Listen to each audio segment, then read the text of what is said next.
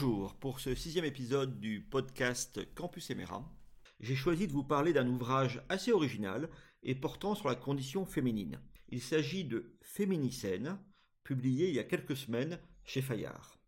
Son auteur s'appelle Vera Nikolsky. C'est une ancienne élève de l'école normale supérieure, elle est docteur en sciences politiques, elle est haut fonctionnaire, et par ailleurs, elle pratique divers arts martiaux, notamment elle pratique la boxe de très haut niveau. Ainsi, avec elle, la sociologie est vraiment un sport de combat, pour reprendre la formule éculée, et d'ailleurs assez ridicule, de Pierre Bourdieu. Mais revenons au livre, revenons à Féminicène.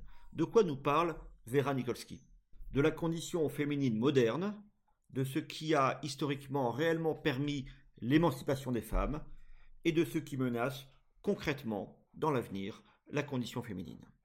D'où le titre de son essai, Féminicène, c'est-à-dire littéralement l'ère des femmes. Vernikovsky y développe une thèse très solidement charpentée et véritablement originale. Je vais l'exposer en reprenant mot pour mot son livre. Tout d'abord, Vernikovsky pose que l'émancipation des femmes est aujourd'hui à son comble historique et que jamais l'humanité n'a connu un tel niveau d'égalité entre les hommes et les femmes. C'est particulièrement vrai en Occident, mais en fait, et là-dessus Vera Nikolsky est très convaincante, c'est vrai aussi dans la plupart des civilisations, dans la plupart des régions du monde. Elle écrit donc Jamais les femmes n'ont été aussi libres, aussi éduquées, aussi bien soignées, aussi actives et aussi bien payées. Il s'agit d'une véritable révolution anthropologique qui est peut-être la marque principale de notre époque. Dans le même temps, et c'est là où on arrive à une forme de paradoxe, jamais le féminisme, en tant que mouvement revendicateur d'égalité de droit, n'a été aussi répandu et aussi virulent. En d'autres termes, écrit Vera Nikolsky, plus l'émancipation des femmes gagne du terrain, plus leurs combats prennent de l'ampleur. Et si l'on y réfléchit, c'est assez courant. Mais en tout cas, il n'y a pas, et ça c'est la troisième idée du livre qui me paraît fortement originale, il n'y a pas de rapport de causalité évident entre les luttes féministes et l'émancipation des femmes. Pour dire les choses plus simplement, il est très difficile d'expliquer les progrès considérables de la condition féminine ces dernières décennies par des luttes féministes, par des combats militants. D'ailleurs, l'auteur expose très précisément le caractère peu massif, peu contraignant des mobilisations féministes. Certes, ce sont des luttes qui utilisent un langage très martial, mais qui se déroulent essentiellement sur le plan symbolique. Comment donc expliquer que la domination masculine est cédée devant des combats aussi littéraires, aussi formalistes? C'est là que Vera Nikolsky se dégage complètement des règles habituelles des polémiques autour du féminisme. Elle apporte une lecture résolument matérialiste des phénomènes qu'elle analyse.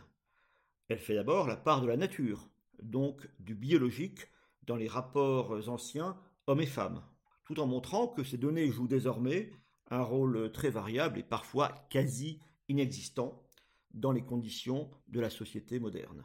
Elle réfute donc tout aussi bien le tout biologique que le tout social, très pratiqué par nos contemporains déconstructeurs, dans l'explication de la condition féminine.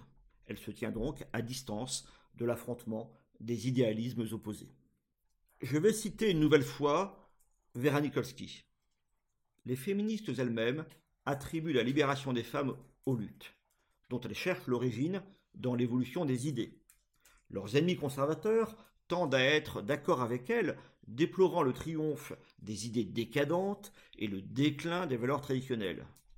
Mais pas grand monde, je cite toujours Vera Nikolsky, ne s'intéresse à l'infrastructure de ces idées qui les rend possibles. Cette méthode matérialiste, suivie par l'auteur, c'est le refus de la pensée par slogan, par indignation, que l'on retrouve sur des bords idéologiques opposés à propos du féminisme. On trouve d'ailleurs dans son livre des dates précises, des statistiques sur tous les sujets et une relation, encore une fois, fort détaillée, fort érudite des combats féministes. Le livre de Vernikovsky n'est donc ni progressiste, ni réactionnaire. Il est tout simplement, mot peu utilisé désormais, dialectique.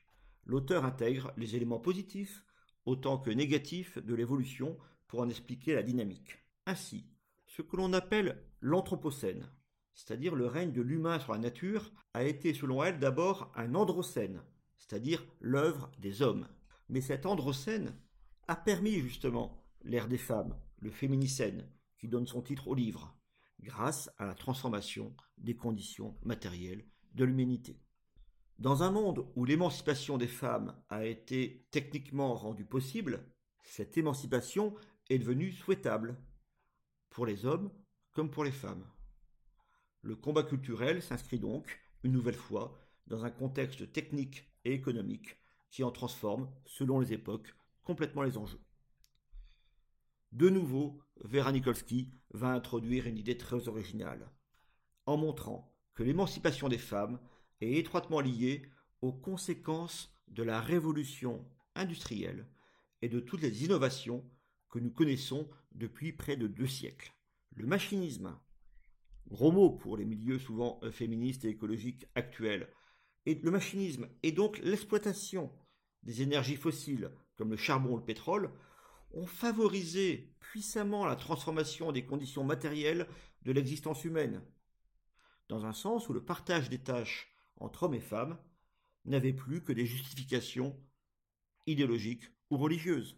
Il n'était plus matériellement nécessaire, ce partage des tâches genrées, comme on dit désormais. En résumé, pour que la femme se libère de la domination de l'homme, il a fallu au préalable que l'homme se libère de la domination de la nature. L'exploitation donc de la nature à un niveau inédit a été à la fois un problème écologique et une bénédiction pour la cause des femmes, si l'on suit Vernikolski. Et comme l'auteur demeure fermement attaché à sa méthode dialectique, ce phénomène peut, à un certain niveau, générer son contraire. D'ailleurs, Vernikolski prévient si demain survenait un effondrement civilisationnel, pour des raisons écologiques notamment, ce féminicène, cette égalité homme-femme, serait remise en cause.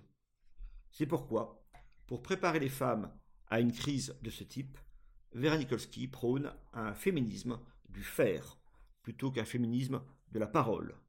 Une émancipation par l'exemple, par la démonstration de l'utilité sociale plutôt que par la dénonciation et par la rhétorique. Un féminisme scientifique plutôt qu'un féminisme littéraire, en quelque sorte. Le progrès technique et social, notamment via la révolution industrielle, mais aussi via l'État-providence, a permis le féminicène. Toute régression générale risque de favoriser une modification des rapports sociaux aux dépens, cette fois-ci, des femmes. Reste donc un livre lumineux, Féminicène, qui propose qu'à rebours d'une vision idéaliste des choses, l'émancipation des femmes a produit le féminisme et non l'inverse. Défendre et consolider l'émancipation des femmes constitue évidemment objectif souhaitable pour tous, pour les hommes comme pour les femmes. Vera Nikolsky, forte de son brillant parcours universitaire, semble avoir beaucoup lu d'ouvrages néo-féministes et en propose une critique acérée. Pour autant, elle avance tranquillement sa propre thèse, sans entrer dans des polémiques stériles. Sa méthode dialectique, sa verve, son style, et surtout la puissance de ses arguments, tout cela fait de cet ouvrage, Féminicène, une lecture à la fois agréable et utile à l'action politique.